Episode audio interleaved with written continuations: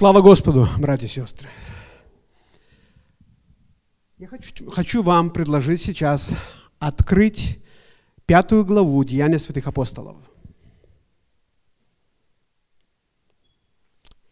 Пятую главу Деяния святых апостолов.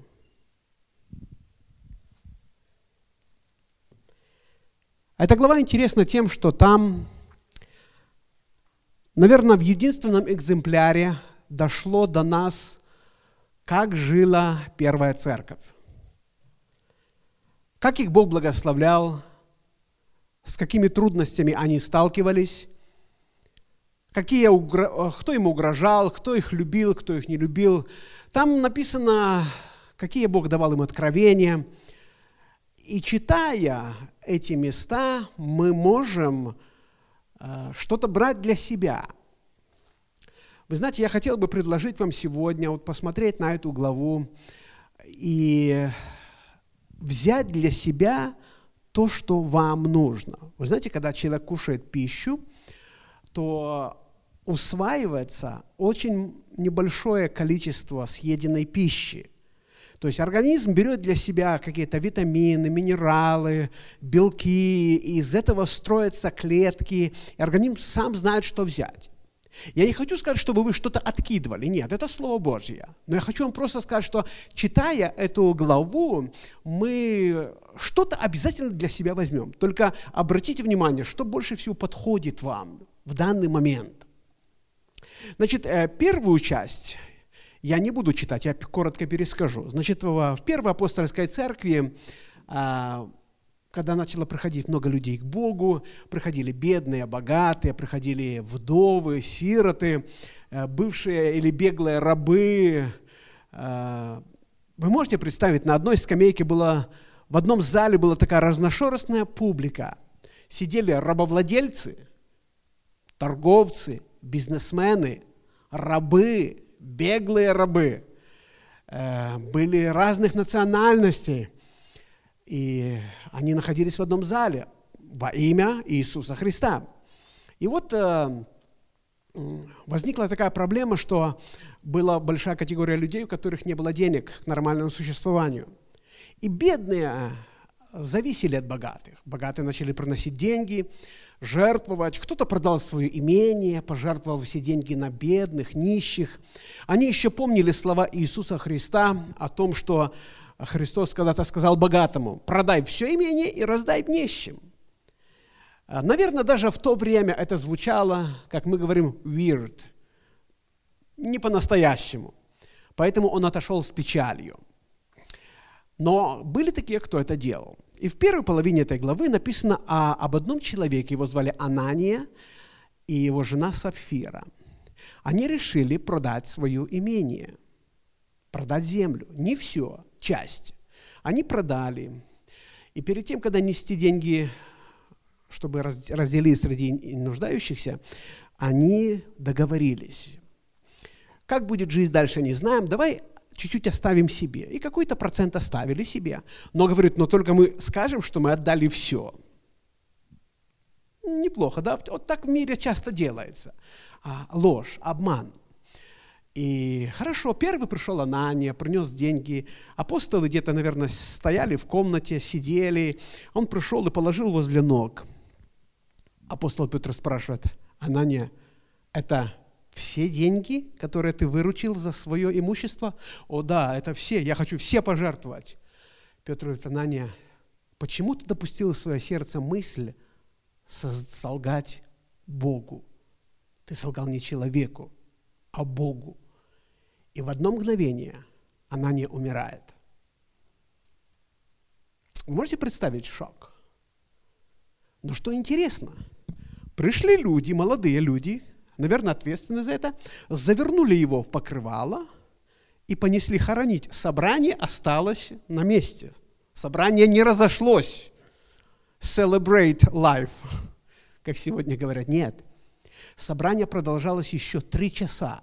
И да, я не знаю, какие у них обычаи были, но та, из того даже известно, что жене не сказали даже об этом. Представьте, похоронили мужа, жене не сказали. Я не знаю, какие у них обычаи были. Через три часа примерно проходит жена, ничего не зная, что случилось. Петр спрашивает э, Сапфира, это та сумма, за которую вы продали? Она говорит, да. Говорит, что это вы согласились искусить Духа Святого? Говорит, вот сейчас входят в дом люди, которые только что похоронили твоего мужа, и тебя вынесут, и она падает мертвая. Вы знаете, это действительно, это действительно, я думаю, heartbreaking событие. Это, это очень вы, вы даже не представляете, что такое произошло бы в современном мире, если бы так произошло. Слава Богу, что Бог, наверное, Он просто одноразово научил церковь, а дальше просто рассчитывает на то, что все проповедники и все читающие Евангелие будут напоминать себе о том, что так делать нельзя. Но я не об этом. Я просто пересказал первую часть главы. И вот вы представьте, э, и вот я прочитаю просто последние слова. «И великий страх», 11 стих, «и великий страх объял всю церковь, и всю церковь, всю церковь всех слышавших это. Руками же апостолов совершались в народе многие знамения и чудеса. И все единодушно пребывали в притворе Соломоновом. То есть это пристройка возле Соломонова храма, которого сейчас нет на месте его стоит мечеть Амара. И они все там находились. То есть это было публично. Все знали, все прославляли Бога. Просто страх был на людях. И вот сразу же после этого я хочу начать читать. Из посторонних же никто не смел пристать к ним, а народ прославлял их. Верующих же более и более присоединялось к Господу и множество мужчин и женщин. Так что выносили больных на улицы и полагали на постелях и кроватях, дабы хотя тень проходящего Петра осенила кого из них. Представляете, какое проявление было могущества силы Божьей. Когда Петр шел по улице, я не думаю, что он шел как бы осеняя всех, нет, он просто шел. И тень от солнца, падавшая на больных людей, тень, не тень исцеляла. Вы понимаете, что не тень исцеляла, исцелял Бог. Но Бог воспользовался вот таким э, методом. Сходились также в Иерусалим многие из окрестных городов, неся больных и нечистыми духами одержимых, которые исцелялись все. То есть какая вам картина здесь рисуется? То есть церковь действительно праздник. Бог действует – грех изобличается, искореняется, как только можно. Люди в страхе, они бы и хотели что-то, может быть, э, присоединиться как э, с лицемерием каким-то, прикинуться, что он верующий, но кто знает, какой вопрос тебе завтра Петр задаст. Он скажет, ты верующий? Ну да. А что, если не в попад? И ноги протянешь. Зачем такой риск? Боялись, люди боялись. Но это не значит, что у них не было противников. Друзья мои, я хочу сказать вам, что даже в нашем обществе, где мы живем, в нашей стране, она считается как бы христианская страна. Хотя есть очень много отклонений, греховного поведения, но это христианская страна. Здесь христиан очень много. И в Америке много, и церквей много, и христианские праздники, библейские праздники мы празднуем.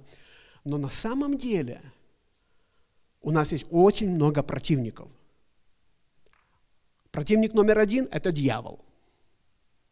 Но дьявол не может лично противостать против нас, он делает это через людей, через обстоятельства, используя наши грехи, наши проступки, влияет на наш разум, на сознание, пытается нас сконфьюзить. И сегодня мы на самом деле находимся в духовной брани. Мы не можем расслабиться, мы должны знать это. Пусть это вас не пугает. То, что я буду читать дальше, вы увидите, насколько сильно Бог помогал первой церкви. И учитывая то понимание, что написано Иисус вчера, сегодня и во веки тот же, мы можем рассчитывать на того же Иисуса сегодня – Э, дальше я буду читать эм, э, по несколько стихов за раз и буду пытаться их объяснить или сказать, что эти стихи значат. 17. «Первосвященник же и с ним все, принадлежащие к ереси садукейской, исполнились зависти и наложили руки свои на апостолов и заключили их в народную темницу. Значит, было сегодня две основных партии в Америке, республиканцы, демократы, либералы, консерваторы здесь, в Канаде. А в то время были две основные партии, садукеи и фарисеи. Садукеи не верили, что есть ангелы, и не верили, что человек может воскреснуть из мертвых. А фарисеи верили и в то, и в другое. Тем не менее, они были в одной религиозной партии, в одном религиозном движении – иудаизм. И здесь мы читаем, что первосвященник и принадлежавший к ереси садукейской, даже первосвященник в храме попал в эту ересь. И вы знаете, что апостолы даже мертвых воскрешали. И поведение апостолов напрямую шло в разрез с его пониманием. Они решили положить этому конец. И несмотря на то, что здесь такие чудеса, такие знамения, здесь так Господь действует, что люди просто боялись простые. Несмотря на это, первосвященник и власть наложили на них руки. И мы читаем, что они наложили на них руки и заключили в народную темницу. Знаете, не обязательно, это не обязательно. Даже если Господь очень сильно будет действовать в церкви, не обязательно, что у нас не будет врагов. Не обязательно.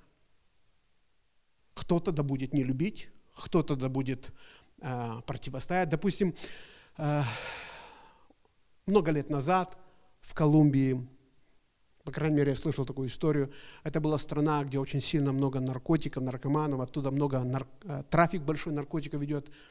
И э, христианство зародилось, начало развиваться, но было тяжело, и появился пастор – который молился за больных, наркоманий, задержимых, и они становились свободными.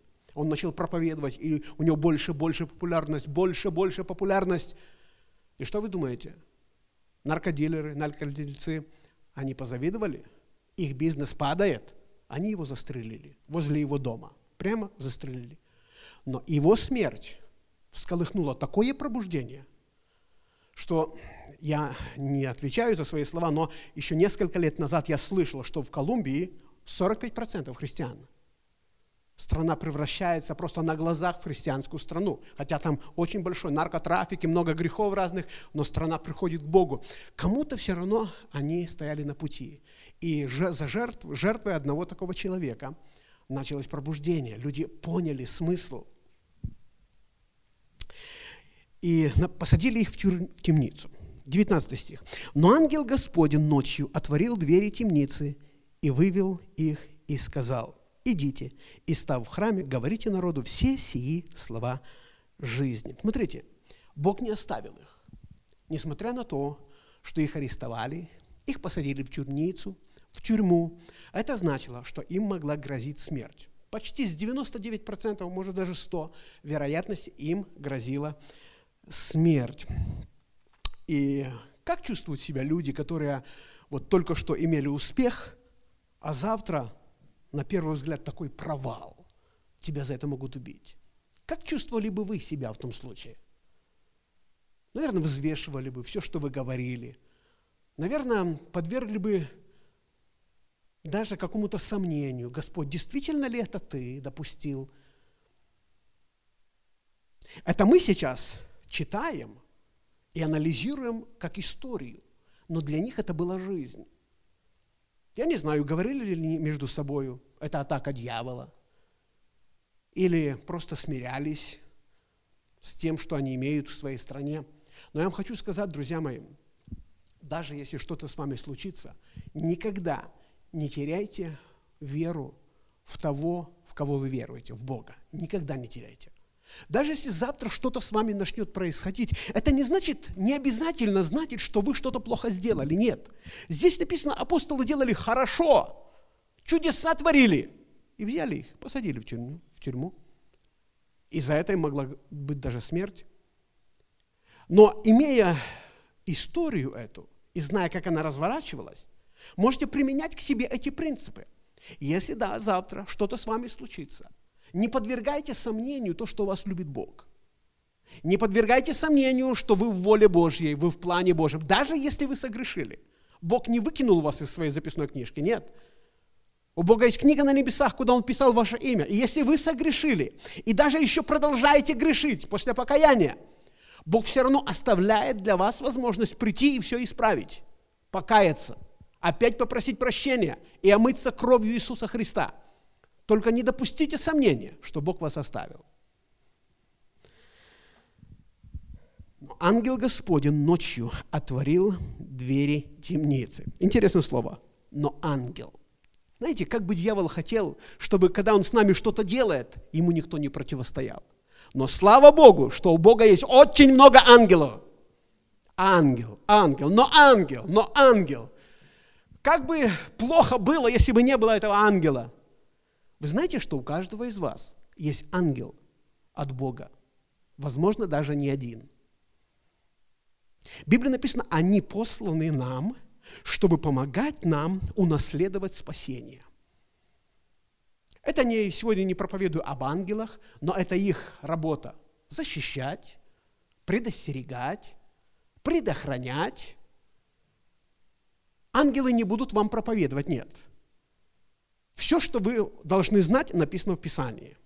Но это не работа ангелов проповедовать вам, нет – Работа ангелов, если с вами что-то случается, Бог посылает его, и он помогает. В данном случае он пришел, ангел, и сверхъестественным образом открыл двери тюрьмы. То есть ангелы могут это делать. Для них замки, не замки, стены, не стены, тюрьма, не тюрьма. Ангелам это ничего не мешает. Поэтому, когда вы когда-то попадете в какую-то ситуацию, хотя бы на мгновение, подумайте о том, что рядом с вами сейчас находятся ангелы Божьи – вы не должны молиться ангелу и не просить ангела. Вы говорите с Богом, а Он даст команду ангелам, и они помогут вам. Вы просто знаете это и верите в это. И где бы вы ни были, я вам хочу сказать, где бы вы ни были, в тюрьме, на дне моря, в воздухе в самолете, в больничной палате, у Бога есть ангел, который в одно мгновение прилетит к вам и поможет вам. Просто нужно знать это и верить в это. И ангел пришел, смотрите, Бог не оставил их, показал им, что он продолжает заботиться о них. Пришел ангел, открыл двери темницы и говорит, идите, и став в храме, говорите народу все сии слова жизни. Смотрите, Бог не то, что послал ангела, и таким sneaky way секретно выпустил их и сказал, идите, спрячьтесь где-нибудь и переждите вот эту всю суету. Нет. Бог послал ангела, они его увидели, ангел сказал, вы сейчас, я вам открываю двери темницы, вы выходите, идите в храм и продолжайте говорить то, что вы вчера говорили, учите людей. То есть Божья цель, чтобы Слово не перестало распространяться. Вот что Бог хочет. И если кто-нибудь или любая сила станет на пути Евангелия, Бог ее точно сдвинет. Рано или поздно Он сдвинет ее. Слава Богу, что у Бога есть ангел, и слава Богу, что у него есть а, воля и желание продолжать распространять свое слово. Он говорит, став в храме, говорите все сии слова жизни. Освобождая апостолов из тюрьмы, Бог заботился о своем слове и о людях, которым оно было послано. 21. Они, выслушав, вошли утром в храм и учили. Между тем первосвященник и которые с ним придя созвали Синедрион. Синедрион это как, эм, ну, консилиум, совет, как палата представителей, как, ну, кто, как судьи страны там. Эм, и сынов Израиля и послали в темницу привести апостолов.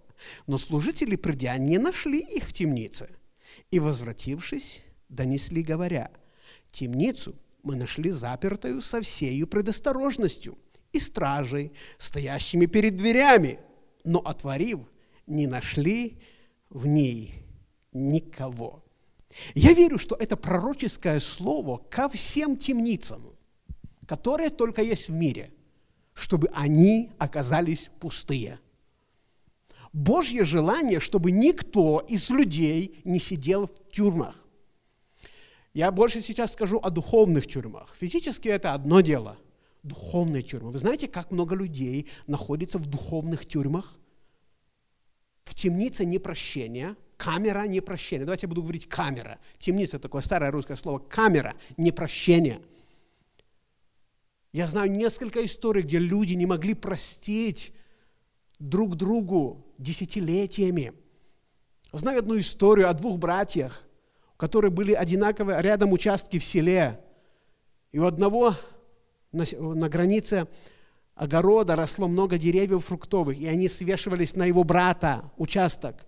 И он запрещал ему рвать его яблоки, но тот все равно рвал. Они поссорились, они приехали в Америку. Прошло 20 лет. Один умирал, а второй не хотел простить его. Вам это смешно? Не дай Бог, чтобы с вами это случилось. Непрощение. Мне легко было сказать, ну как ты не можешь простить? Но когда тебя обидят, когда ты обижен, когда ты унижен кем-то, вот попробуй легко простить. Непрощение – это одна камера. Вторая камера – это страх. Люди боятся. И дьявол хотел бы держать нас в этих камерах до последних дней нашей жизни.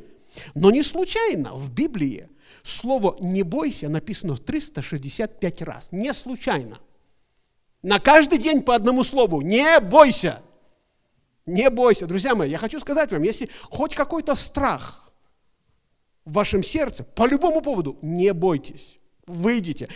Ну, видите, а фарисеи, первосвященники, они точно знали. Мы их заперли, и они там. Им никуда не деться. Они все. Они еще не имели такого опыта, чтобы кто-то сверхъестественным образом открывал тюрьмы. Не было. Приходят, стражи отрапортовали, что они за мою, за, как это в армии у нас говорили, за время прохождения моего там, службы никаких происшествий не случилось. Нормально. Открывают двери, заходят, никого. Они возвращаются. Номер камеры тот же. Солдаты, вы стояли всю смену? Стояли. Где люди? Не знаю. Как не знаю? Вы же сторожа, вы же охраняли. Не знаем. Вы представляете, какой был, какой был э, э, ажиотаж? У них такого никогда не было. Они, наверное, подумали, кто-то подкупил. Проверили окна, двери, замки. Все, все схвачено, но людей нету. Вы знаете, как бы дьявол хотел, заперев нас однажды в тюрьму, чтобы мы с нее никогда не вышли. Как бы дьявол хотел ограничить нас страхами, запугать непрощением грехи. Допустим, некоторые люди находятся... Э, есть много других камер тюремных, в которых находятся люди. Наверное, вам... Я не буду сейчас это перечислять, но вам это известно – Э, известно, просто подумайте о себе. Вот есть что-то, откуда вы не можете вырваться. Вас к этому тянет и тянет. Некоторых алкоголь, наркотики, наверное, порнография, или вообще непристойное кино, или, или э, э, фильмы ужасов. Э, вы как бы понимаете, что это нехорошо, но вы не можете. Вас в свободное время вас таки тянет туда, или не вас, а других людей просто тянет туда. Это тюрьма. И дьявол хотел бы, чтобы вы в ней прожили всю свою жизнь и зачахли в ней. Но слава Богу за ангела. Слава Богу, что Бог открывает двери сверхъестественным образом. И Он не говорит тебе, пойди и спрячься где-нибудь. Как только спрячешься, тебя поймают. Он говорит, пойди и делай то же самое, что ты делал до этой камеры. Проповедуй. Друзья мои, вы должны понять, что жизнь свою нужно тесным образом связать с Евангелием. Это единственное, что непоколебимо. Это Слово Божье. Все остальное временно. Мы, мы читаем в Писании, что Христос сказал, написано, Он пришел отпустить измученных на свободу. Поэтому я обращаюсь еще к вам. Я не перечисляю все эти вещи, но хочу сказать, если хоть что-то в вашей жизни, что вас держит, удерживает, пугает, ограничивает, вы понимаете, что это не должно быть, это камера, это темница, это то, куда вас загнал дьявол. Good news, вы не должны там находиться. Бог прямо сейчас посылает к вам Слово, посылает своего Духа Святого и ангела помочь вам освободиться. Если у вас есть такая нужда, когда мы начнем молиться в конце собрания, просто придите вперед, скажите, у меня вот есть такая камера, я хотел бы от нее освободиться. Господь освободит вас. Вы верите этому? Аминь. А, видите, первосвященники надеялись, закрыв апостолов в камеру, они больше не будут проповедовать. Это все, что хочет дьявол, чтобы слово перестало работать. Он старается осквернить наш ум, опорочить нашу совесть, лишить нас дерзновения, вдохновения, только чтобы мы не продолжали говорить о Слове, о Боге. И это для дьявола уже достаточно. Когда истина перестанет проповедоваться, тогда его ложь начнет вселяться в людей. знаете, для дьявола еще хочу сказать, почему дьявол боится, почему он беспокоится, что мы вырвемся из камеры, потому что он уже однажды потерял Иисуса. Его закрыли в гробу, привалили камень и опечатали печатью. И он однажды уже потерял Иисуса. Через несколько месяцев после того, когда он потерял Иисуса, он потерял апостолов в этой камере. Еще через один год примерно апостола Петра закрыли в камеру, и он и того потерял. Темницу открыли. Слава Богу за открытые темницы. Ожидайте от Господа чуда. 24. Когда услышали эти слова первосвященник, начальник стражи и прочие первосвященники недоумевали, что бы это значило. Несмотря на то, что они увидели проявление сверхъестественной силы, и они не могли все это понять. Они все равно не перестали э, преследовать апостолов. Еще раз, написано, пришел же некто, 25 стих, и донес им, говоря, вот мужи или мужчины, которых вы заключили в темницу, стоят в храме и учат народ. Я хочу несколько секунд остановить ваше внимание на слове «учение». Здесь не написано «они проповедовали», не написано «они рассказывали», не написано «они давали консультации» или давали хорошие советы. Написано «они учили». Это слово несколько раз употреблено здесь. Значит, э, буквально э, выше, если вы прочитаете 21 стих, они, выслушав, вошли утром в храм и учили. Когда их освободил ангел, они вышли в храм и учили. И здесь написано, что пришел кто-то и донес. Вот апостолы учат. Вы можете дать или увидеть какое-то различие между простым разговором, простой беседой, даже простым свидетельством и учением. Вы видите разницу? Э, я здесь хочу обратить ваше внимание, что учение имеет очень большое значение, даже больше, чем мы думаем. Я могу вам рассказывать, могу вам свидетельствовать, могу вам советовать, но есть учение. Евангелие – это учение. Вот представьте – вы захотели, или представьте ситуацию, вы, вы летите на самолете, и вам дают инструктаж по тому, как пользоваться парашютом. Вы знаете, что почти стопроцентная гарантия, вам придется им воспользоваться. Скажите, с, каким, с какой тщательностью вы будете слушать инструктора? Вы будете очень тщательно слушать. Как слаживать, какие ошибки были у других, за что дергать, как одевать. Потому что вы знаете, от этого зависит ваш следующие пару часов жизни. Если вы неправильно что-то сделаете, смерть. Вы очень тщательно будете относиться. Мы говорим сегодня об учении, друзья мои. Большинство из вас прожило уже почти полжизни – и не пугаю вас, я просто говорю о реальности. И, допустим, говоря о себе, я думаю, что я прожил уже полжизни. Еще столько же, и все. И мне придется перешагнуть порог вечности. И я должен сейчас уверен быть, спасен я или нет. Разговаривая с нашими братьями, католиками, православными, Очень часто можно слышать. Но это одному Богу известно. Ну, я тоже хочу знать. Я тоже хочу знать, куда я иду. Потому что если Богу-то известно по-любому, но когда я приду, перешагну порог моей жизни и узнаю, что я что-то делал не так, а это можно было исправить, я хочу знать это. Учение – это Евангелие. Это Нагорная проповедь, это заповеди, это даже заповеди, 10 заповедей Моисея. Это все истории Иисуса Христа. Это учение. Учению нужно давать очень большое значение. Учение – это не скучное времяпровождение, а скрупулезное изучение священного писания.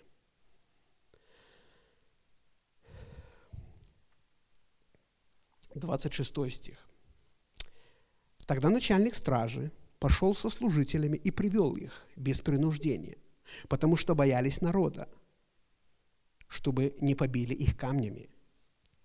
То есть священники понимали, что они сделали большую-большую глупость, и они поступили неправильно. Они просто свои спины прикрывали и уничтожили, хотели уничтожить это учение.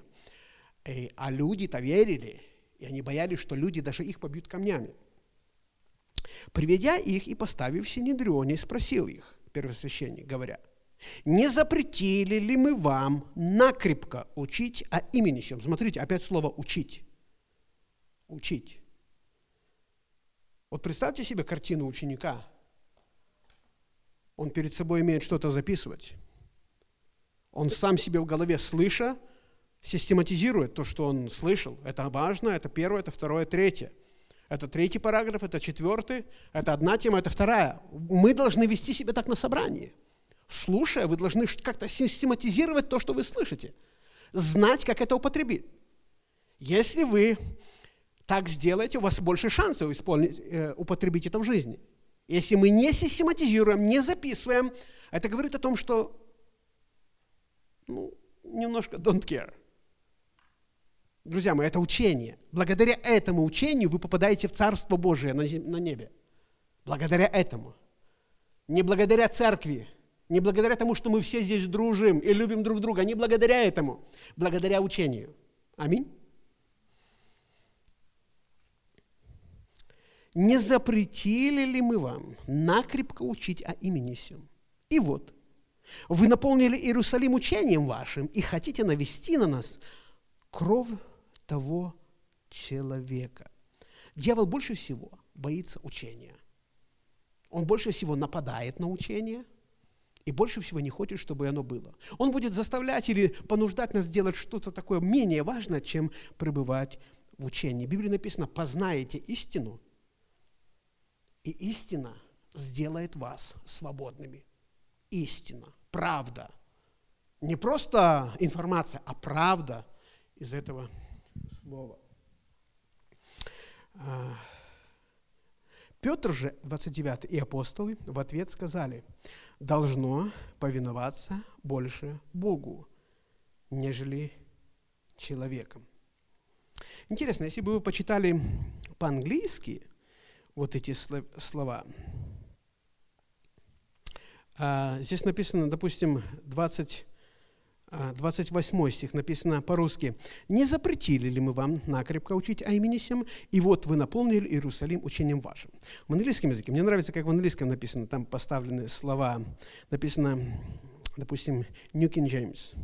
«Did we not strictly command you not to teach in this name? And look, you have filled Jerusalem with your doctrine and intend to bring this man's blood on us». То есть апостолы, э, первосвященники говорили, посмотрите, вы весь город наполнили учением вашим. Очевидно, там было на что посмотреть. Правда? Они не случайно это говорили. Об учении Иисуса Христа, очевидно, все говорили. Оно не оставляло равнодушных. Смотрите, мы можем бороться современными ну, грехами такими, допустим, гомосексуализм. Можем идти, противостоять. Сейчас sex education, а, продавать, продают девушек для занятия проституцией. Мы можем бороться с этим, идти, рвать на себе рубахи, кричать. Есть другой метод. Апостолы очень успешно его рекламировали или демонстрировали. Они наполняли Иерусалим правильным учением. Они говорили о правильных вещах. Результат еще лучше, чем запрещать плохие вещи. Допустим, мы не можем пойти сейчас и отменить sex education. Мы не можем. Но мы можем наполнять наши семьи, наших соседей, наши города правильным учением. И это нам никто не запрещает пока. Допустим, недалеко, где я живу, появилась машина а, с небольшим флажком, а, символом а, геев и лесбиянок. Знаете, такая радуга перевернутая. И когда я шел по улице, и я только увидел, я сразу его заметил. Потому что так, таким образом человек показывает, кто он и чего он придерживается. Я, допустим, абсолютно за то, чтобы мы всячески показывали людям, кто мы есть. Чтобы на наших машинах был какой-то какой знак. Простой знак, допустим, простой крестик или рыбка. Знаете, рыбка. Кажется, ни о чем не говорит. Говорит. Церковное здание, которое стоит вдоль дорог, люди проезжают, они им говорят. Сейчас будет Рождество. Даже на нехристианских каналах, радио, телевидение будут играть христианские песни. Конечно, они переделаны, но все понимают, это Рождество. То есть мы каким-то образом должны наполнять окружающих нас людей и окружающее наше пространство. Мы должны заполнять учением. И смотрите, у апостолов не было конференции, не было ТВ христианского – не было Ютуба христианского, не было Фейсбука, где можно говорить. У них вообще ничего, у них не было брошюр, которые они раздавали бы, ничего. У них единственное, что было, способность говорить и собирались по домам. Все, что у них было. Они были ограничены нас на 99%. Я буквально прошлые выходные меня не было, я был в Орегоне – и приехал домой. Я никому не говорил, что я в Орегоне. Не звонил никому. Позвонили из Сакрамента, моя теща говорит, ты был в Орегоне? Я говорю, да. А мы видели. Я говорю, как вы видели? Вот, говорит, видели. Кто знает, где они видели, как видели, но видели. Позвонил один поляк здесь из uh, польской церкви. Говорит, я видел тебя в Орегоне, ты проповедовал. Друзья мои, если бы мы поняли, какую, каким потенциалом мы владеем. И если бы мы заполнили все это пространство учением Иисуса Христа, мы бы увидели больше результатов. Нам нужно говорить. Говорить, писать в комментариях. Если какие-то комментарии пишете, прочитали, допустим, какую-то плохую статью, напишите два слова, ваш комментарий. Я как христианин думаю так, так, так и так. Читая Библию, мы находим, что это неправда. Не вдавайтесь в полемику, просто выразите свое мнение. Хоть каким-то образом наполняйте пространство, где вы живете, учением Иисуса Христа. Потому что первосвященники сказали, лук, смотрите, вы заполнили весь город. Я не знаю, что это значило. Но вы наполнили весь Иерусалим учением вашим. Как? Ни одного постера, ни одной странички в интернете – они всего лишь могли ходить и говорить, ходить и говорить. Собирались по домам. В храме вот они собирались, их гоняли, их арестовали уже.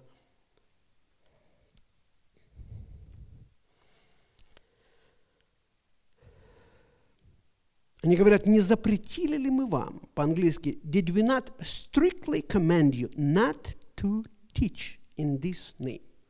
Вот что боится дьявол не учите во имя Иисуса, во имя Иисуса Христа.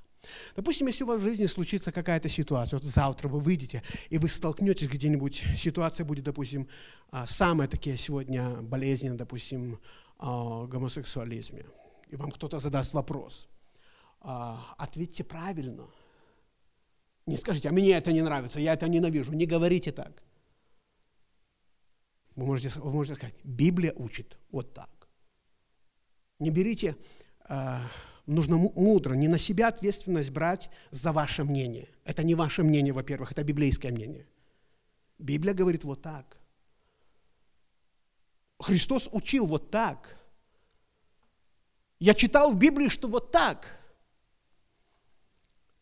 И это, это будет правильно. Мы будем говорить, мы будем наполнять этим учением. Я, я заканчиваю. Последнее место я прочитаю. Иоанна 10.9. Иоанна 10 глава 9 стих. «Я есть дверь. Кто войдет мною, тот спасется. И войдет, и выйдет, и пажить найдет». О Христе в Библии написано много. Это Агнец Божий, это жертва, совершенная жертва за наши грехи. Это Сын Божий, это Сын человеческий. Еще есть одно понятие, Он есть дверь. Какое назначение двери?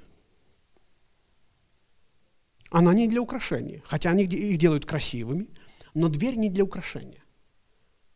Если строить здание, обязательно минимум должна быть одна дверь, иначе в него не войдешь. Дверь – это возможность куда-то войти. Христос говорит, этот человек войдет мною и выйдет, и найдет пажить. То есть Христос – это возможность. Благодаря Христу мы открываем для себя очень много новых возможностей. Благодаря Христу вы начнете делать то, что вы раньше не могли делать. Вы попадаете совсем в другое измерение. Пройдя через Христа, через дверь эту, вы находите, что у вас есть учение, вы знаете правду, вы знаете, что делать, вы знаете, куда вы идете и где вы закончите. Вы знаете, что у вас живет Дух Святой, и ангелы Божьи охраняют вас. Вы знаете, что только пройдя через двери Иисуса Христа, Бог над вами неусыпно печется. Написано, все заботы ваши возложите на Него. Почему Бог хотел освободить нас от забот? Почему, скажите? Чтобы мы сидели на диване и doing nothing? Нет. Вот скажите, почему Бог хотел забрать от нас заботы? Хоть одна идея. Бог сильно хотел, чтобы мы посвятили себя распространению вот этого слова. Он говорит, я буду делать ваши заботы, а вы возьмите на себя мои заботы. Я буду помогать вам, а вы возьмите мое слово и несите его. Как получается? Вы сами знаете, как получается. Наши заботы очень, очень нам мешают.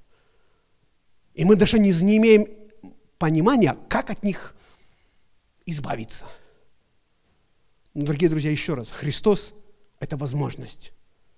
Возможность войти в Божью волю, в Божье Царство, в вечную жизнь с Богом. Христос – это возможность избавиться от дьявола. Да, Он будет преследовать нас. О дьяволе написано, Он будет поражать тебя – в пяту, а ты будешь его поражать в голову. В пяту это значит, что он будет просто догонять тебя и хватать тебя за ногу. Когда человек идет, он будет преследовать тебя. Он будет преследовать. Но в Библии написано, Бог не дал ему власти над нами. Пусть благословит всех вас Господь. Если вы находитесь хоть в какой-то темнице, камере, вам тяжело, трудно, это не Бог так сделал. Бог, может, допустил, чтобы это случилось. Но это не Божья была мечта, чтобы мы сидели в камерах. Бог хочет, чтобы нас освободить. И для этого Бог посылает ангелов, слово, людей, обстоятельства и чему-то учит нас. Но я одно хочу вам сказать. Не оставайтесь в камере. Это желание дьявола. Все камеры должны быть свободны во имя Иисуса Христа. Когда Бог творил ад, вы знаете, для кого Бог сотворил ад? Так и написано. Для дьявола и для его ангелов. Не для людей. Для дьявола и для ангелов. Для нас не рассчитан был ад. Мы попадаем под влияние, под власть дьявола. И поэтому автоматически разделяем с ним его участь. Познайте истину, и истина сделает вас свободными. Во имя Иисуса Христа. Аминь. Давайте встанем. Еще раз говорю, если кому-то нужна молитва, помощь, пожалуйста, выходите, мы все за вас будем молиться.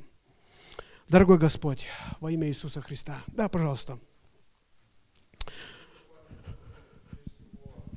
Я рад, что вы с нами, вы хорошо себя чувствуете. Я видел, как э, вся церковь молилась а в, в прошлый раз, и я очень рад, и мы думаю, что все рады. Я просто хотел сказать насчет а, проповеди, когда вы начинали, мы вчера вот а, с женой, и буквально это последние, наверное, наши слова, когда мы вот ложились спать, я Дамире рассказал, что а, историю про Ананию, и мы лежали и рассуждали, ну, наверное, это чересчур жестоко насчет того, что там с ними сделали. А, но мы понимали, что это просто из-за того, что Анания солгал, и, э, ну, и жена тоже солгала с ним. И э, сейчас вот мы просто это как совпадение такое, но такого не может совпадения быть. Мы уже понимаем, что это так Бог с нами разговаривает, что а, вы прям выйдя и начали рассказывать, это проповедовать про именно Санани, это ну, просто для нас, это, грубо говоря, открывается истина, то, что именно Бог с, нам, с нами так разговаривает. Аминь. И большое спасибо, благодарность Господу за то, что а, я, мы, я чувствую, что каждый день я все больше и больше как бы замечаю вот такие как бы совпадения, то, что реально а, буквально вот открываешь книги, даже вот не даже не Библия, а вот нам Савочка вот, дали нам, открываю то место и читаю, да, это именно то, что мне нужно есть это с нами тоже больше и больше, со мной, по крайней мере, я так это чувствую. Так что слава Господу и да. Слава Богу, пусть благословит вас Господь. Оно так и есть, друзья мои. Бог окружает вас обстоятельствами, напоминаниями, совпадениями по-нашему. Но это Бог. Молимся. Дорогой Господь,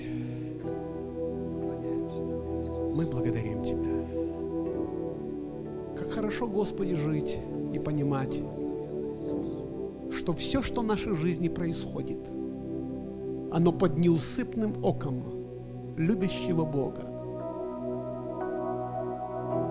Господь, даже когда все хорошо, когда мы поступаем абсолютно правильно и не грешим, стараемся не грешить, с нами могут происходить трудные, непонятные вещи.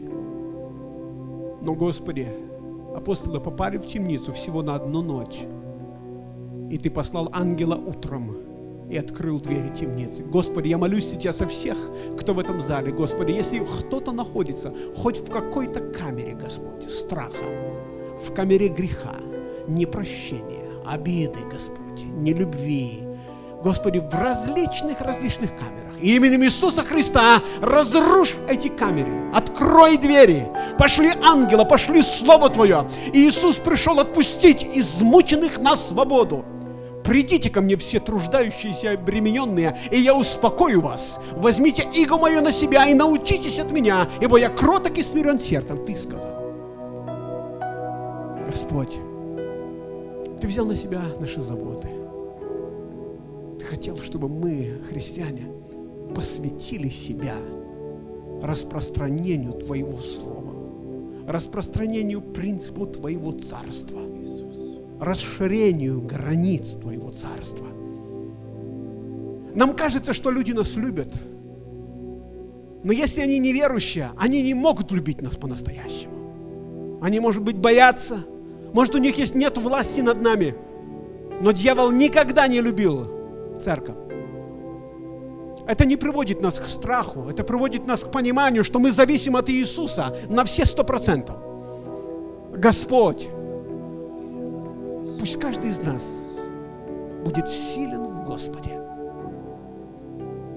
У каждого из нас есть возможности, каким образом мы можем проповедовать Евангелие, делиться, комментировать, Господь, мы хотим заполнить Торонто и окрестности учением об Иисусе Христе, учением о спасении, о вечной жизни.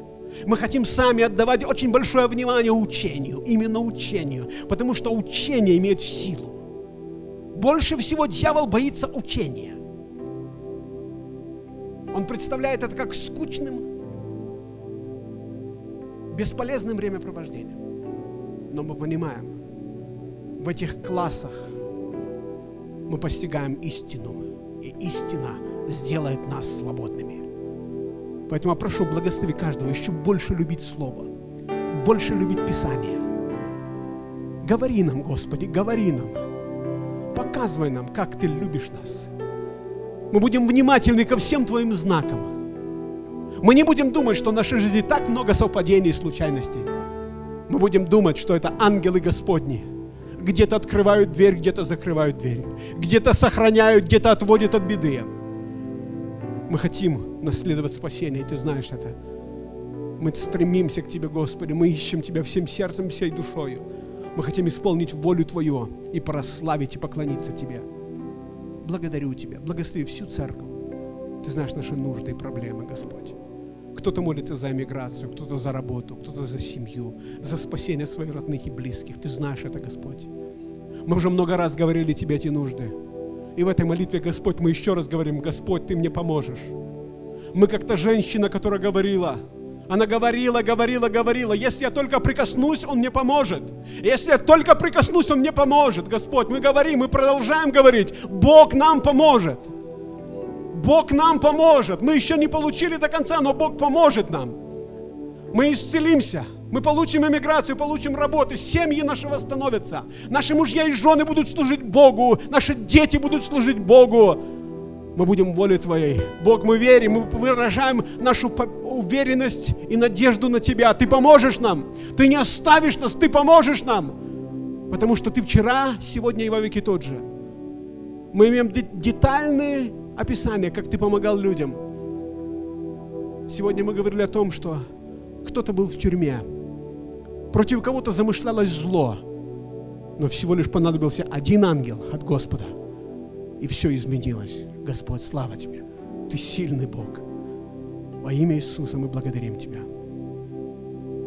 Слава Тебе. Еще раз благословляю всех людей именем Иисуса Христа. Аминь. Отче наш, сущий на небесах, да святится имя Твое да придет Царствие Твое